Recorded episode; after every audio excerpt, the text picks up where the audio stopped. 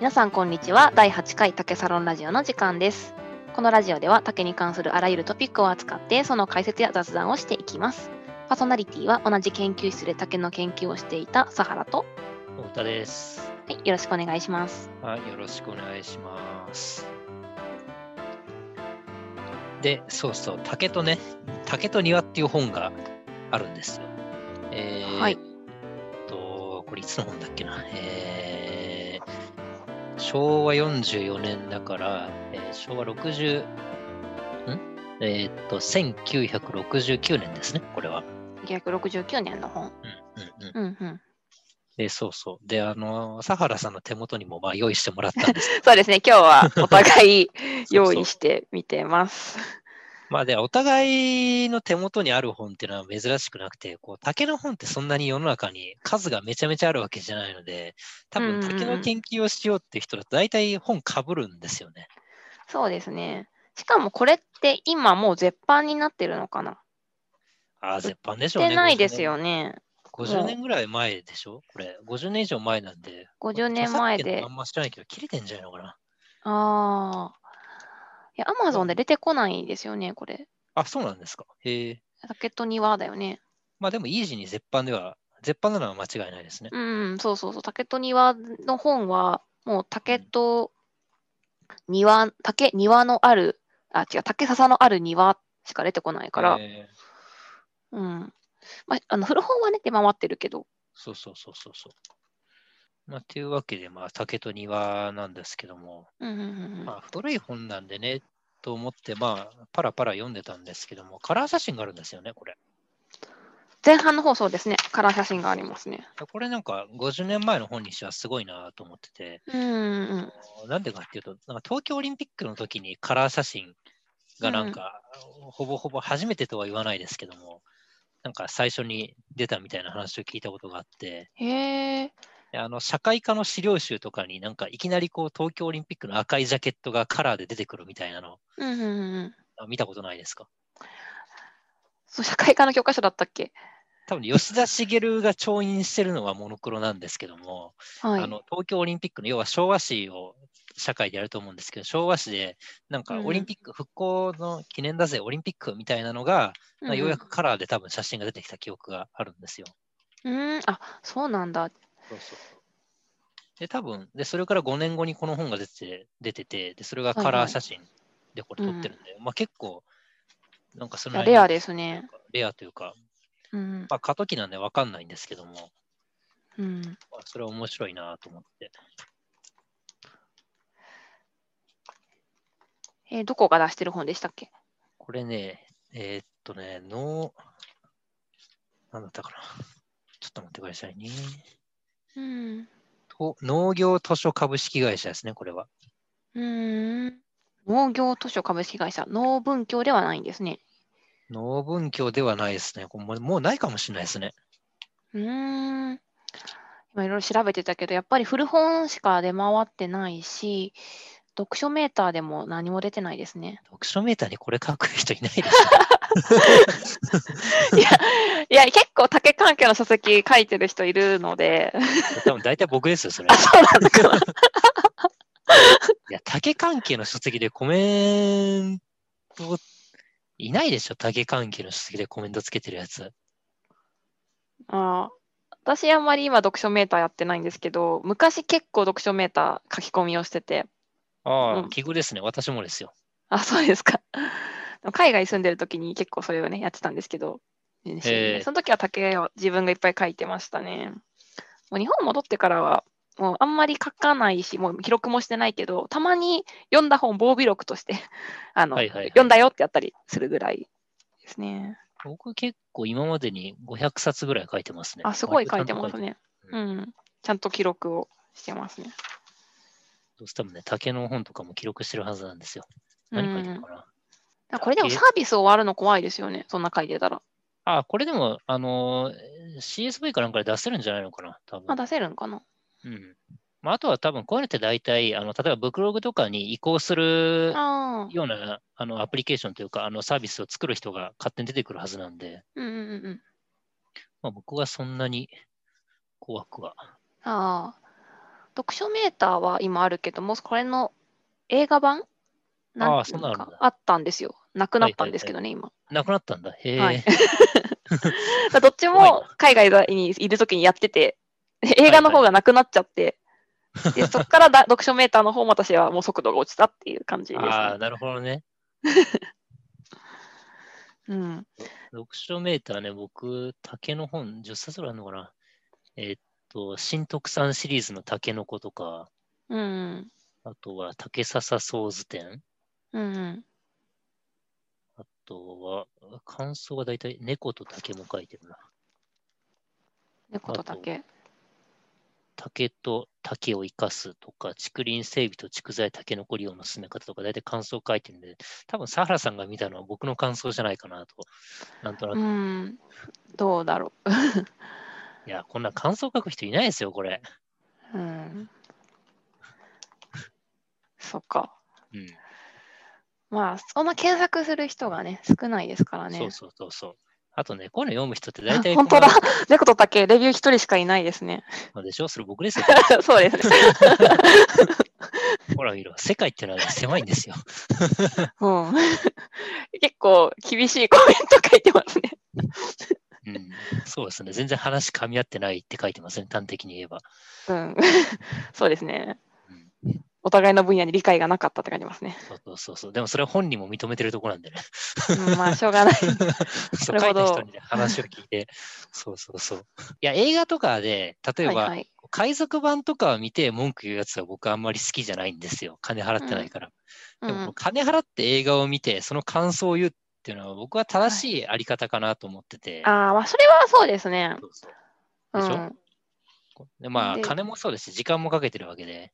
うんうんうん。まあ、読むのはそうですね。そうそうそう。で、まあ、翻ってね、この竹と庭なんですけども、はいはいはい。戻って。まあ、これもお金を払って買ってるんで、まあ別に批判をしたいわけじゃないんですけ ど、なるほど。実際私は助成金本もらってきましたけどね。実際オーバーオールそんなに面白くないんですよ。ただ、あはい。まあ、面白くないとはいえ、まあ、実用書としては、まあ、それなりに50年経った今でも有効かなと思っていて、うんうんうんうん。まあ、今日はちょっと本の紹介っていうところなんですけども、はい。まあ、前半は、まあ、あの前回紹介した室井先生の本なんで、まあ、30ページぐらい、まあ、大体ポエミーな話が書いてるわけですね。うんうんうん。そうですね。竹、竹っていいよねみたいな端的にうんう言うと、ん。ポエミーな話があって、で、その後に技術的な、どうやって植えたらいいんだとか、なんかこういう場面にはこういう竹を植えたらいい。例えば、あのビルの屋上に竹を植えたいっていう人がいるとして、うんうんうんまあ当然でかい竹は台風に弱いから植えれないし、せいぜいうんうん植えられてもまあ嫌だけぐらいですよぐらいの話をしてたりとかして、でもそういう情報ってまああんまり入ってこないじゃないですか、積うんうん極的に。うんことを積そうです極的に調べないと。だから、もし庭に竹を植えたいなっていう時があったら、まずこういう、この本を、まうんあ、後追いの本たくさん出てると思うんですけども、まあ、そんな何十冊もあるわけじゃないんで、その一番古い本として、この竹と庭という本を読むのは僕、やぶさかではないと思いますね。うーんはい。うん、と私、ね、この本、ざざっとあの少し前に読んだんですけれども、うん、私はお結構面白い本だなと思ったんですね。なるほど。はい。っていうのは、あのーまあ、前半はもうポエミーなっていうふうには、今うねん、オタク話してたけれども、うん、結構その室井先生節炸裂じゃないけれども、まあ、竹ってこんなにいいんだよっていうことを結構熱烈に語ってるんですね。まあ、フでァクトではないですけどね。あの個人まあ、だのからファクトじゃないいんですよ。だってそもそも章のあのタイトルが竹を進める竹の心、竹と日本人っていうことで別にファクトを書く気はないじゃないですか、タイトルからして。。で、えーだからもう竹に対するパッションをすごい熱く語ってくれた上で、で、読者の人が、あ、竹ってなんかすごいんだなって思ってきたところで、竹の庭、ね、とか、竹の庭の管理っていうふうに具体的具体策に入っていくっていう流れはすごい面白いし、うんあのー実用書としても読み読む人もいいし、もう読めるし、実用書として読まない人も前半部で結構竹のパッションに触れられるっていうの は斬新だなって思ったんですよね。なるほどね。なるほど、なるほど。それで私はお金払って買ったわけじゃないですけど、面白いと思いました。まあ確かに。まあうんそういう意味では、まあ面白いページっていうのは何個かあって、例えば、うんあのこう僕が考えた最強の庭園みたいなページがあるんですけども、えっ、と、52、53ページかな。はい。なんかこれはそんなに、まあ、狭くも広くもない庭園に、大体20種類ぐらいの竹を植えます植えてみましたみたいな、うんまあ、要すれば、なんか造園学研究室系の学生が、なんか自分のフェイボレットな庭を作りましたみたいな絵がうんうん描いてあるうんまあ、これは面白いですよね。20種類も竹って植えれるんだっていうのと、そのひ一つ一つをなんか違う意義でもって、要はこう使い分けができるんだっていうのは、これは面白いですよね。そうですね。確かに今同じページ見てますけど、うんこれ庭の大きさはちょっとわからないのかな他のページに書いてあるのかないやね、多分ね、まあでも、なんだ、玄関の広さとかから想像するに、うんうんうんうん。まあ、正門が多分横幅、これ3メートルぐらいかな、3メートルぐらいだとすると、横が、まあ、サブ6、20、20メートルぐらい。うんうんうんうんで、まあ、L 字になってて、縦がまあ40メートルぐらいの庭で、はいはい。まあ、狭くもなく、まあ、庭、んそう。だな、なんか世田谷、世田谷はちょっと言い過 ぎだな。なんか埼玉県で、こう、あの、す数千万後半で買える一軒家の庭って感じですかね。ああ、まあ、でも今思ったのは、これ、まあ、都心でも、あの、一般的な一軒家を建てる、あの、今は、その土地を買ったら土地のギリギリまで建物を建てられるけど、昔は、あのああ、そうですね。ちょっと憲法律的な。そう、憲兵率が違ったので、結構庭を広めに取らなきゃいけなかったわけじゃないですか。でそれを考えたら、これを出版された当時のことを考えたら、割とこのサイズの庭っていうのは、あどこの一軒家でも確保できやすかったのかなっていう気もしあまあす確ねか。に、あの、サザエさんち、こんくらいのイメージですよね、おそらく。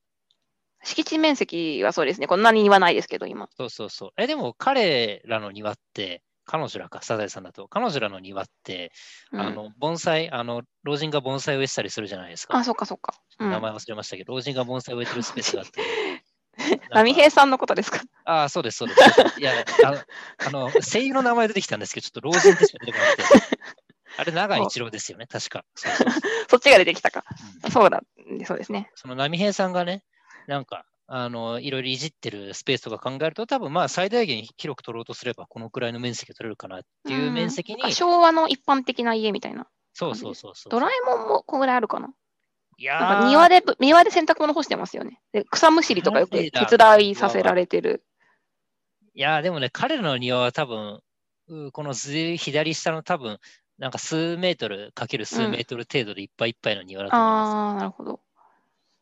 うん。まあ、彼らも中流階級だと思うんですけども、結構そのなりに都心に住んでるような気はするので、うん、うん、うん、うん、こんなにスペースはないかな。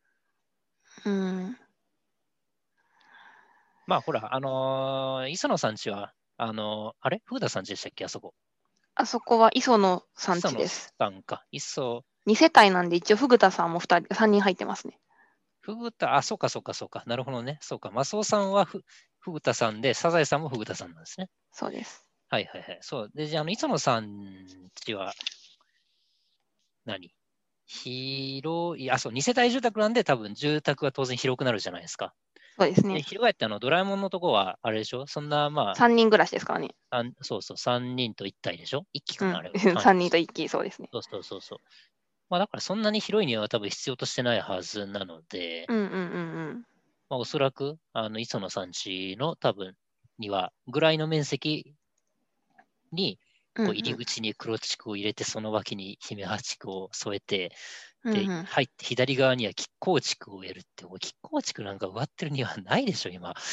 うんう んうん京都にある、はいはかいぐや姫御殿ってご存知ですかあ、いえいえ、過分にして、存じあ存じ上げないですね。うん。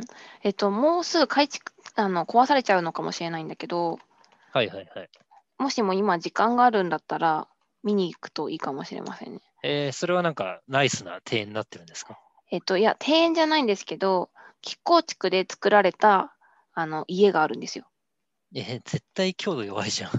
で、な、なんだろう、別に一般の人の家なんですけど、うんうんうんあのー何世代か前のおじいちゃんがすごい竹が好きな、えーあの、まあ、大工さんだったのかな。でその人が自分で、あの、建てた家なんですよ。で、ちょっと立派な建物だからってことで、しばらく一般公開をしてたんですけど、うーん、ちょっと管理がもうできないっていうことで、うんあまあ、のそうですよね。貝を壊しちゃうかもって言ってえましたそね。れは庭はついてるんですか庭は小さくついてます。あ庭にその竹が植えられてる感じではないあでーすじゃあね。家がこう、亀甲築そ中う心家がに亀甲築もも使われて結構使われてますね。ああ、なるほどね。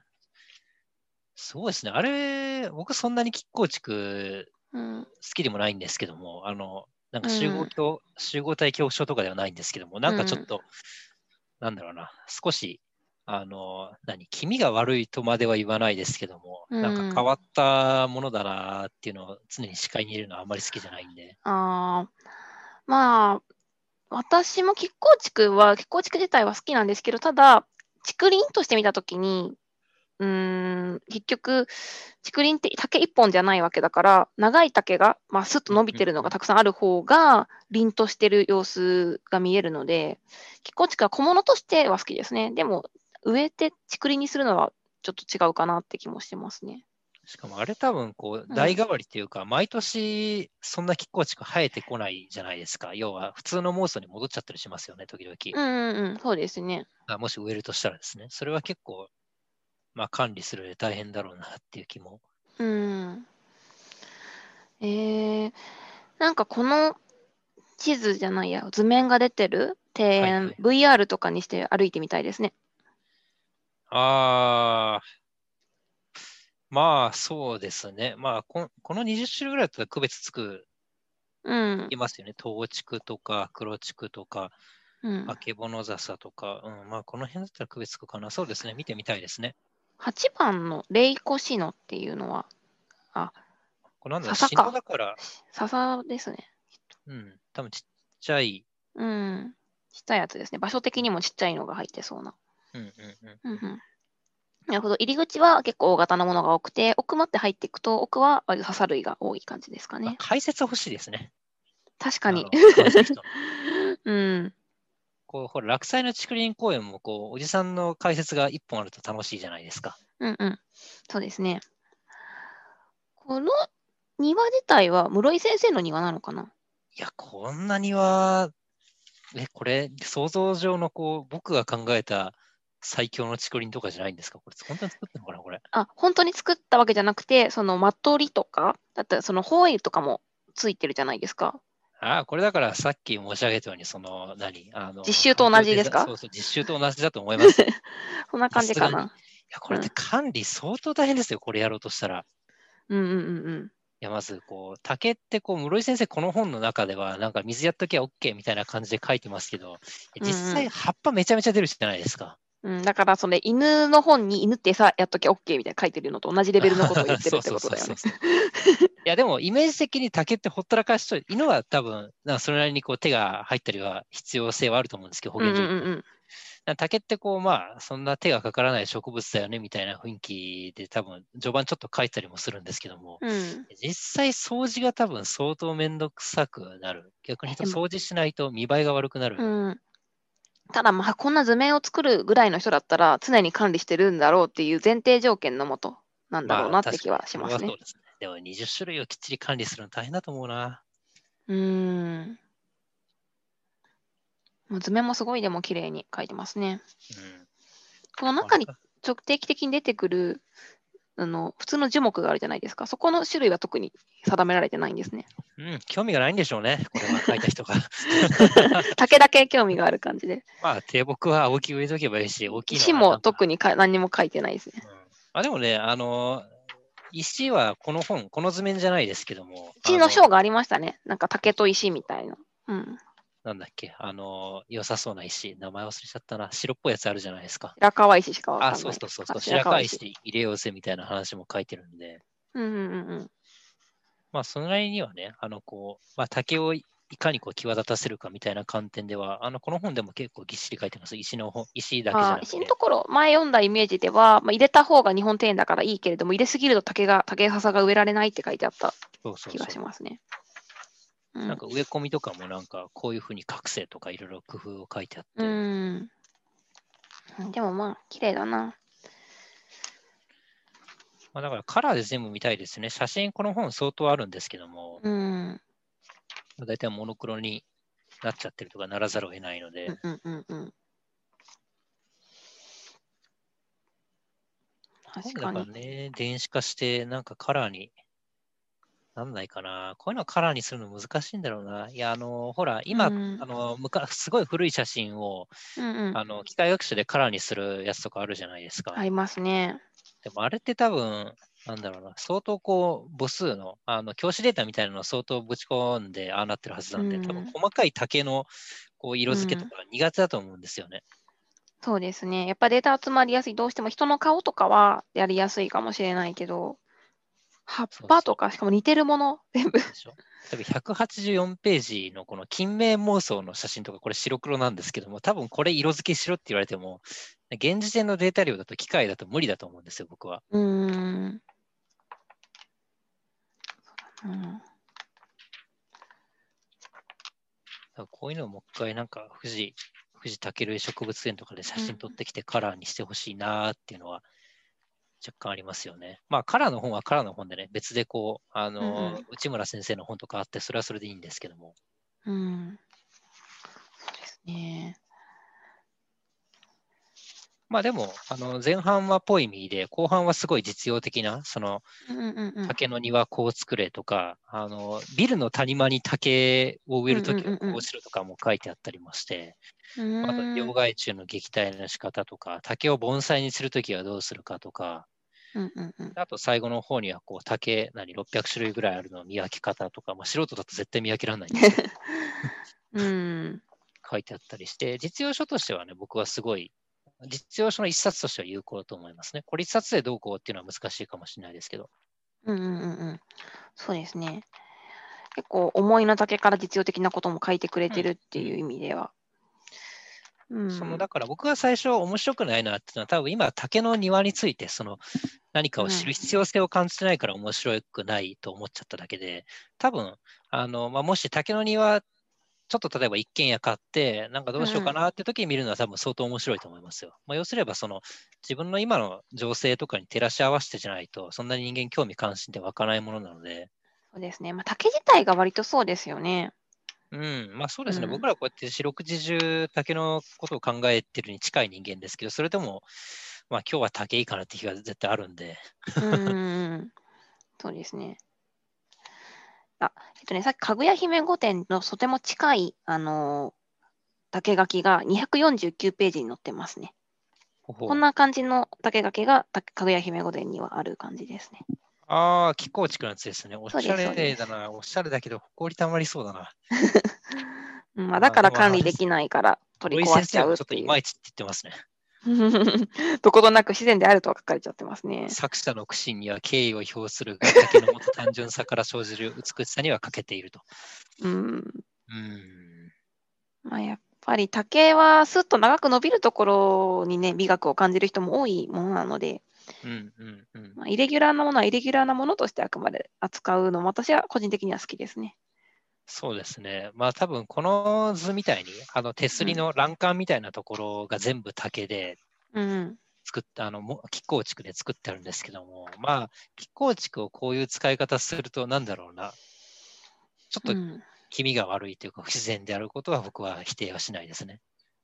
うん。やっぱりなんか、こう、キラッと光るような使い方をしたいですよね。亀甲地区使うことは悪くないと思うんですけども、例でえばも、、なんか、これ使い方は私は、まあ、あんまりキッコチクってまあ日本でよく見るものだけど、例えば、うんじゃあこれがじあの東南アジアですって言われたら、あのあなんかあ合ってるなって、オリエンタルな壁を置いてていいなみたいなふうに思ったりもするので、えなんか一箇所だけこれならいいと思うんですけど、やっぱ全編これだとちょっと縮小気味になりますね、僕は。うんまねあ、それは趣味、思考まあ、の。個人の趣味ですねそ。うそうそうそう。うん、でそういうそういうところですよあの。そうトイレットペーパーと同じですよ。もし家とか作ることになった時にどっちの竹垣にするかみたいなの いでや、キッコー地区やばいでしょ、これは。これ はこれを勝つ自信ありますよ。勝ち負けじゃないですけど も。い勝ちわけじゃない。まあやだってそのコスパとか旦那さんに見た目とか 聞いてみてくださいよ家のベランダ、洗濯物干すとここれにしたいけどどうっつったら多分反対すると思いますよ。うんいや、されると思う、これは。うーん。まあね、昔の人とかだったら、その価値とか、あの高級さとかを考えるかもしれないけど、私たちはすごいあの現代を生きているので、割とコスパで考えることが多いんですよ。あーそうなってくると実用的な美っていうのもありますからね。僕そはうそうそううそうそう。そういうの好きですけど。うんうん。なんか実用的な B の方が好きなので、ダサすぎるのも嫌なんだけど、かといって結構これだと使いにくいじゃないですか、生活するときに。そうそうそうそうそれを考えると嫌だな、みたいな。そうだってところこはんなありのますねえ絶対なんかちょっとタオルかけとこうと思って多分スルスルっていきますよこれそうそうそうそう。 だから使えないなってところかな、やっぱり。絶対掃除する時も多分サラさんこうめっちゃブチ切れながら掃除すると思うんですよなんでこんな出っ張りあるんだっつってうん、そう。で、まあ、自然素材の竹でじゃあ、あの、たなんだろうね、フェンスを作るのはまあいいとして、うん自然素材だから定期的に交換しなきゃいけないわけじゃないですか。ああそうですね10年とかでそうすね それを考えたときに、亀甲築だとめちゃくちゃ交換しにくいだろうなとも思いますね。めっちゃ高そうだなそうそう、高そう。そこを考えたら、まあ一般的なだけの方がいいなっ普通て。に塩ビのパイプでもいいけど、まあ、もしお金があったらね、うんまあやってみたいとは思いますけどそうですね。まあ、ただ、まあ、普通に生活することを考えたら、結局、虫害とかの対策をしたりとか、まあ、色焼けとか、うん、考えると、やっぱり竹は、まああんまり使わない方向になっちゃうのかな、現実的にって思っちゃいますね。まあだから家の中のその床材とかですよねあそうですそうですうん。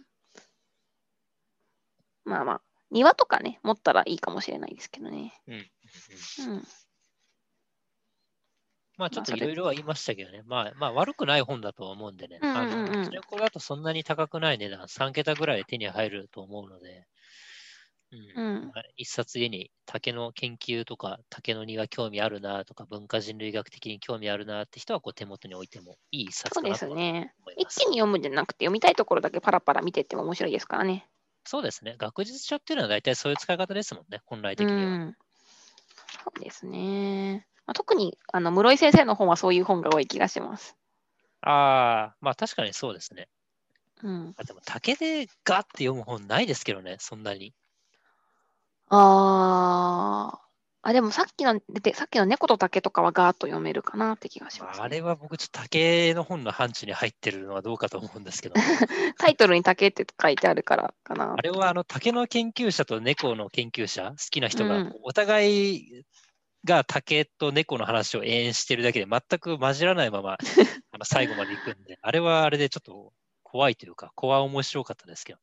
うーん。じゃあさその帯を書いた人がすごい賢くて、無理やはりい猫と竹は共通しているんだみたいなことを書いてくれたっていうのが良かったと思い ます。うん。うんうん竹でそんなパラパラざっと読むような本は、森見富彦のあの、なんだっけ、美女あとの竹林ですかそうそう、あの、竹林って竹、あの、蚊に刺される話だったじゃないですか。蚊に刺されるというか、あうんの竹林をすごいこう整備する話、森富彦が。あれとかは、まあ、パッと読めますけど、小説ではなくてですかあれでもね、エッセイ、アイあセイどっちでだす。ったかな。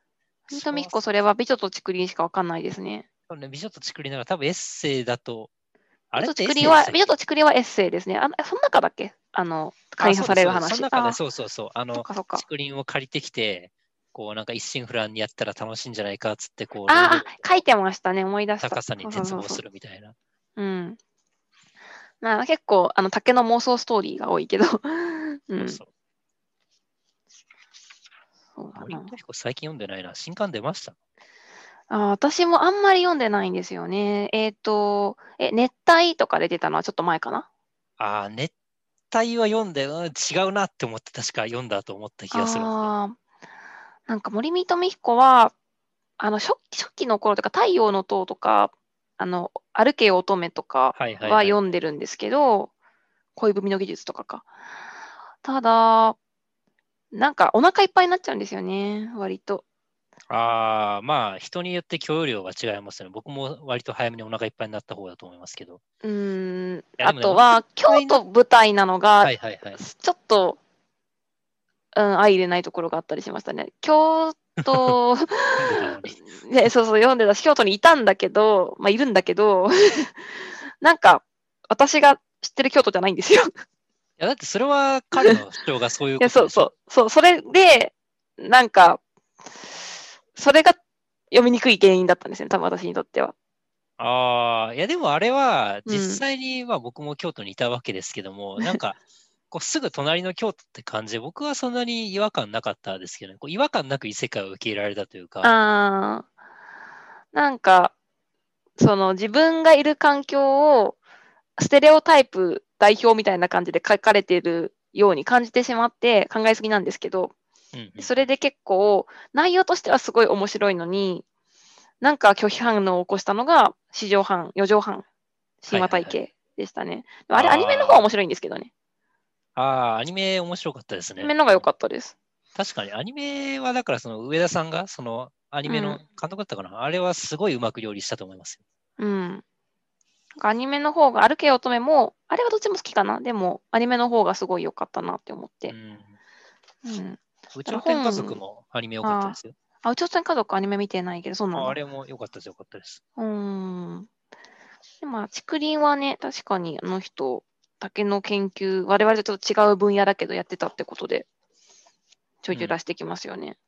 そうですね。まあ、彼の修論は死ぬほど面白くなかったですけど、まあそれそういうこと言っていいんですかちょっと。いや、一応読むじゃないですか。だって、 ああ、なんか、森見富彦、まあ、富彦じゃないんですけども、あーなんか、なんか本あるな、あの、 うん修論あ研るな究室にしばらく置いてくれてたやつですよね。そうそうそういや驚異的に面白くて、もう本当に研究家だったんだなってのは、こう、 手に取るように分かるというか。うんなるほど。まあでも本人もね、あの、まあ、研究よりもその小説家にずっとなりたかったっていうのはうん言ってましたからね、去年の、あの、どっか博物館で行われたあー講演会で見、ました、そう見まそうした。。まあ、オンラインで聞いてたんですけど、私そはう。そうそうそう。うんもともと小説家になりたいために大学に行ったってところがあるみたいなんで、そうまあ、いいんじゃないですか。かまあ確かに。全然。そこを別に本領発揮するとこじゃない、修論 は。むしろ、むしろ修論書きながら太陽の塔を返したってところがす ごい。修論書く前か太陽とあれで。しょあれは学問、学部の時ですよ、確か。修士になってから賞取ってるのか。だから書いたのは学部ですか。そう書いたのを学部4、5回生か、5回生の時に書いて、うんうんうんうん。なんか賞を取って、とりあえず研究室行ってみたいな感じだったかうーんなあ。そんな感じだったんですね。なるほど。いや、でも、いや、太陽の塔はすごい好きですよ。ああ、僕も、まあでも、荒いかな、太陽の塔は。荒い、 厳しいわたコ メント。 あでも、いや、だから、その次の、その、宇宙天家族とか四畳半の方が僕は好きですうんね。あなんかただ読みやすいのはやっぱりすごいベストセラー化したあの歩けよ乙女よかったですねあれはそうですね。うんうん熱帯とかね、最近のやつ読みづらいんだよな。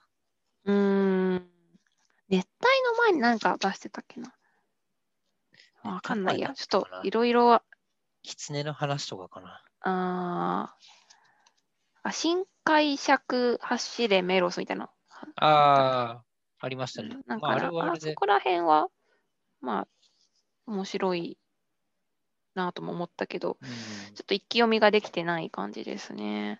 まあ、同じまあテーマでずっとやってるとしんどくなるんでね、こう、牧目学ぶとかって、こう、うまいことは、まあ、テーマをうーん。書いてるじゃないですか。あれ、ペンギンハイウェイってどっちでしたっけ堀見富彦ですね。あれ、良かったですよ。映画も良かったですしね。映画しか見てないです、逆にあれああ私映画はどうでしたペンギンハイウェイは。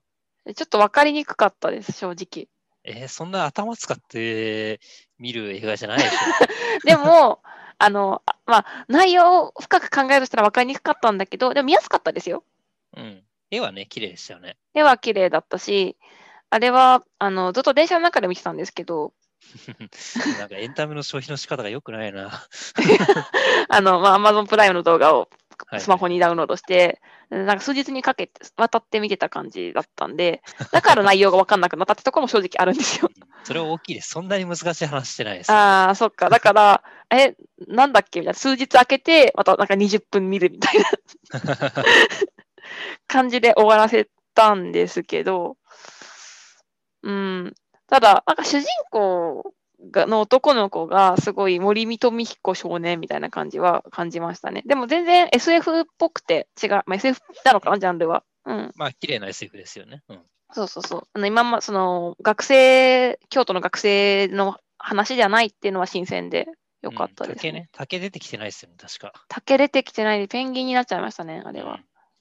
まあいいと思いますよね。そのそう新しいのを開拓してくれた方がこう僕らエンタメ をこう何見てる側としてはなんかいろんなの見てた方がいいじゃないですかやっぱり。まあ確かに、そうですね。うん。まあ、そう小説とかね、森見富子のエッセイとかは一気に読めるけど、まあ、室井先生のはちょっとそれとはジャンルが違いますよね。エッと竹セイはうん僕はエッマセイキめ学ぶの方が好きですね。牧野学ぶエッセイ読んだことないですいやね。めちゃめちゃ面白いですよ。あのえっ、と鴨川ほ、鴨川ホルモンの人でしたそっうけ鴨川ホルモンとかプリンセス豊臣とかの人で、はいはいはい。あとシカウとかオニアシとかかな。いああ、あ、はいはい。やあの人の、結構ね、映画になってるねエッセイはうん。あのなんだっけザ・マンポ系とかザ・マンジ固めとかいろいろあるんですけどいやかなり面白いです。そうなんですか。うん鴨川ホルモンだけ読んだことあるな。ああ、いや、あれはあれでいいですけども、いや、あの人は、まあ、あの消費者の視点で批判するのはおこがましいんですけども、なんかすごいこう成長というか、どんどはいはんいこう進化してって、めちゃめちゃいいいいですよ。あ毎回いいです。そうなんですか。うんちなみに竹は出てくるんですか家計は出てきた記憶ないな。あ ー同じ京都の人なのに、そうか。うんまあ、そこかぶっちゃうともう一緒になっちゃうんでね。 うーん。竹ね、出てくる小説他にないですよね、あんまり。まあ、前も言ったかもしれないですけど、あの、何でしたっけ、えー、蚕、蚕武しか。ああ、はいはいはい。開口武しのパニックそうそうそうそう。だけじゃないですか。うんまあ、聞かない、聞かないですよね。うーん。まあまあ、別に、じゃあ、いきなりじゃあ今から村上春樹が竹の話書いたからどうですかって話ですからね、別に。いや別に竹を巡る冒険書いてくれてもいいですよ。ただ あれだと北海道じゃなくて多分京都に行く羽目になると思うんですけどね。ああ、竹をめぐあれるはほ冒ら険書いても、別にじゃあ、例えば1984の中で月が出てきますって言って、はいはいじゃあ月の学者喜ぶかって言うと別に関係ないわけじゃないですか。まあ確かに。いやでも羊を巡る冒険でこう羊が出てきたら多分羊の学者嬉しいと思いますよ。ああんま羊関係ないですけどね。え、あれ羊関係なかったですかなんかこう羊、羊の写真を探す話じゃないですかあれ。羊を、羊の写真だっけあれ、羊をめぐる冒険っなんて。か羊の写星型にこううん何毛が刈られたというかほくろがあるかなんか忘れましたけど、あーそういうそうだった、そうだった。こう羊の写真があって、でそれをこう何なんか探しにうなんだろんう。ななんかこう、羊のそれをたどると、なんか求めてるものが手に入るみたいな感じで、どんどんドルフィンホテルとかに泊まっていくみたいな話だったかなと思うんで、うんうんうん。あれは面白いですよ、その羊的にも多分。羊をめぐるはあんま覚えてない。ドルフィン・フォステルはダンスダンスダンスに出てくるやつであれ、すね。ダンスダンスダンスだったかななん か、その、ダンスダンスダンスと羊をめぐる冒険と、あとピンボールなんかあのはいはい辺が、ちょっと私よくわごちゃごちゃなんですよね。で、適当に順番も読んだら、後々、なんか、あの、順番に読む本ですみたいな。順番というか、一応時系列とかがあるってことを知って、でその順番通りに読んでないから、なんかすごい断片的にしか覚えてないっていう感じ。まあ、そんなに繋がってはないですけど、えーとそうなんだウィキペディア見ると、風の歌を聴け、で、ピンボール、羊をめぐる冒険、で、その後ダンスダンスダンスと。あ、ダンスダンスダンス最後なんだ。ううーん。なるほど。今なんか、太田君も割ととダンスダンスダンスみたいな状況ですよね。いや、そんなことは。ダンスダンスダンスって何何の話でしたっけ、これ。えー、なんか離婚して あ離婚してないけどだ からあのなんか仕事を辞めてその有り金持って北海道の ホテルに行く話じゃない、あー、確かに。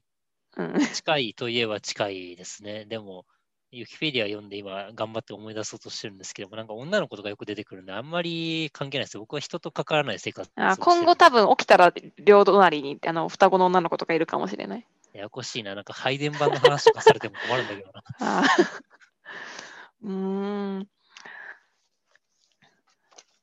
そうですあなんかユニクロと今コラボしてるらしいですね今日朝のニュースでやってた へえ、村上春樹です か。村上春樹がなんでって感じだけどお金なくなったのかなああ、佐々木真希さんの絵は、まあ、確かに可愛いですよね、このイラストの。うん。まあ、個人的になんかイラストで言うと、私は、あの、スプートニクだっけああ、スプートニスックのプ恋人スプートニクの恋人の、はいあの、表紙めちゃくちゃ好きですけどね。あの、なんか黄色い真ん中にあって、ヒュンってなってるやつ。そうそうそうそうそう。うん。これ好きなんだ。これ好きって人初めて見ましたよ。え え、これ好きとかあるんですかこれ嫌いとか。いや、なんか、え、だって本もジャケ買いじゃないけどさ、その表まああります紙ねいいとかあるじゃん。うん。いや、私は結構村上春樹の中ではあれは綺麗だなって思う。えー、そう。だって、村上春樹の表紙でほら、いいのって、例えばほら、ノルウェーの森とかってよくいいなってみんな言うじゃないですか。えそうなんですかえ、あの赤と緑のやつ。あー、なんかし新しくなったやつやつですね。そうそうそうそう。うん。うん、でも、そういうシンプルで、なかなかいいと思う。でも、羊を巡るじゃないけど、その、なんだっけ、ななんとかマキさんの書いた羊男はいははいはい。いいですよね。あれ可愛いですよね。あれ、かわいいです。うん。あと、まあ海外版の表紙とか結構かわいいですよね。え、海外版の表紙とか違うんですかあ、違うんですよ、全然村上春樹の。そうなんだ。あの、風の歌を聴けだけは、英語版も買ったんですよ。はいはいはい。なんか、で、そっから、海外おしゃれじゃんなんだこれ新書の、なんか、ね、ジャケット、ジャケットじゃないけども、表紙見てたら、割とみんなおしゃれで、海辺のカフカとか、なんか猫いるよね、多分。えー、空空で言っで言っててるるけけどど。ですか海外版っていうのは。海外、赤黒洋がついて書たのや、つ。洋書。なんか、パッとあの、ペーパーブックの。のやつ。洋書春樹村上でう出んてくると思うけど。あーあと黒と赤のがこれカフカだね、ああ、そうなんですね。うん。黒猫が出てる表紙のやつ。そう海外版のペーパーブックは結構おしゃれですよ。これ赤と黒でなんかソ連っぽいから怖い な。え赤黒、赤、赤系の強いのってこう、すごい、なんか共産主義カラーじゃないですか。うーん、でも売れてるからいいんじゃないの か。あの売れてるからいいんだけど、うん。結構どぎついな。あ、でもカフカ2種類あるね。海外版な。黒猫、白地に黒猫っていうやつもあるのか。えー、うん。まあ、おしゃれではありますよね。揃えることで、こう、なんかビートルズのジャケットじゃないですけども、そうそうそえー、シャレオツじゃん。う。ね。まあ、うんそんな感じで定期的に本の紹介をできたりですね。ちょっと今、あさっての方向に行ってますけど。そうですね。ね。竹のゲームをね、作りたいなと思ってるんですよ。うん。うん作りたいですね。あの、我々の悲願、悲願ではないな。ちょっと完全にパチコきました。悲願では全くない。悲願ではない。趣味で。ね。で、あの、アンドロイド系のゲームの開発を、ちょっとアプリゲームの、ね、開発をしてみたいなってところもあって、で、どういうゲームをね、今作りたいかって考えてると、まあ、そもそも私がそのプログラミングとか、まあ、全然できないし、まだ、はいはい。あの、まあ、初心者なんで、あの、漢字当てゲームをね、作り、まあ、練習として作ろうかなと思ってます。ほう、漢字当てゲーム。そうそうそうそう。あの、竹冠の漢字を、あまあ、カルタみたいにするか、まあ、それか竹冠となんか下の字を組み合わせるようなゲームにするかとか、ちょっとまあいろいろ構想はあるんだけど、ー、あれですよね。あの、お寿司屋さんの湯飲みにある。あ、みたそういそうなそう感じですよねそう、そんな感じです。えで、それはまず、あのーまあ、そんな複雑じゃないので、できるかな。ー、えーなんかコーディングとか勉強したいんですかあ、そうですね。あの、旦那さんが、あの、割とあー強いので、一緒に勉強していこうかなと思あっあ、て。奇遇ですね。私も今やろうと思ってるんですよ。今、私の事務所で、はいはあのい。まあ、IoT 化を進めてるって話をあうのんしたかもしれないんですけども、あの既存の IoT 製品って超高いんですよね。あのうんボタンを押すだけで、なんかサーボモーターでゴリって動かすだけなのに、なんかうんうん3000円とか4000円とかするんで、うあんうんこれはないなと思って自分でコード書いて、その、あの、アルディーノか、あの、ラズベリーパイか、多分ラズベリーパイ使うんですけども、うんうんうんあれに乗せちゃえば、なんか自作した方が安いかなと思って、それで、あの、しょうがなく Python やろうかなと思ってるんですね、僕は。ああ、なるほど。サハラさんはこう、どういう動機ですか動機。な動機はね、とにかく使えるツールを増やしたいっていうのがまずあって、はいなはんい、かは、い。英語でもフランス語でも、なんだろう、まあ、それこそ Excel をじゃあいろいろやりますとかでうんうんも、なんか使えるツールがあるからこそできることが増える。まあ、大学に行ったからこそ視野が,、視野が広がるみたいなとこあるじゃないですか。ありますね。はい。で、それの一環として、あちょっと今、あの仕事、社会人になる前でや、なんかややること増やせようかなと思って、プログラミングやりたいってのがあったのと、あとは、まあ、旦那さんがその基礎教材くれたっていうのもありますね。えー、それでも旦那さんとこう違うスキルの方がいいのでは客観的には。うーん、まあ基礎は抑えた上で、そこから考えます。ああ、いや、例えば、こう、旦那さん購入できるんだったら、じゃあ、あの、CAD かけますよとかだったら、いいじゃああないですか。役割分担で、旦那さんがコード書いて、で、なんか、それをこう、アルディーノとか、あの、ラズパイに、あの、ぶち込んで、で、それをこう、サハラさんがこう、3D プリンターで、こう、外枠を作って、うんうんうんなんうかんうんうん何か作るみたいなのでもいいかなと思いますけど。あー後々確かにそう言われている通りね、それは大事なことだと思うんですけど、まず共通言語の理解が多分大事なまのあ確かでにそ。れはそうですね。確かうに。ん、えー言語は何やるんですかあー言語、えー何を、なんかとりあえずね、えー、と今ね、渡されてる CD がないんだけれども、うーんと、でも Python も書いてあったな。あとあでも C++ プラプラシとプラプかラとかですよね。うんうんそうですよね。いやでも竹のゲームはね、なんかシムシティみたいなの作ってみたいですね。あの、うんうん完全に雑談になっちゃいますけど、あの、こう、放置竹林がどんどん増えていくのをどう防ぐかみたいな。ああ、面白いですね。うん、なんか、あの、牧場系のゲームとかでありそうですね。 あ、牧場物語とかですか。うん。増えてって、で、切って、それをなんか使えるとかですかじゃそうそうそうそう。あ。うん。あの、最近だとなんだかな、なんかそういう、なんか竹みたいな素材として使うゲームあったじゃないですか。なんだったかな。竹みたいな素材なんかね、そういう竹とかを育てて切って、こう、どんどん作っていくみたいなゲームがあるんですよ。うーん。動物の森とかではなくて、動もう物たの森じゃなくて、なんかすごい、えっとね、有名なゲームだったんですけども、なんかあったかな。あ、マインクラフトです、マインクラあ、フト。マインクラフそうト。うんうんうん。そうあれ竹出てきますよね。あ、出てきますねうん。動物の森も竹出てくるみたいですね。あそうそう、あれもね、ありますよね。うん。竹育てて、あマインクラフト、 まあなかなか結構四角四角してるからな。竹うん、あれ、まあ竹っぽくないんだけど、まあ、うん。あと竹を切るゲームってありますよ、フリーで。あ、あるんだ。ティンバージャックっていう、えええー竹を切ってだるま落としの要領で落ちてくる んで、竹それなをん触れでないある必要はない。触れないように伐採をするっていうゲームですね。それは何のゲームですかアプリゲーム。アンドロイ Android ドののアプリのゲームですね。うくーだん。らないなちょっといろいろ話していきましたが、今回こんなところにしておきましょうか。いいですかそうですね。はい。そんな感じで。はい。じゃあ次回もまた、えー聞いてください。よろしくお願いします。ありがとうございました。ありがとうございました。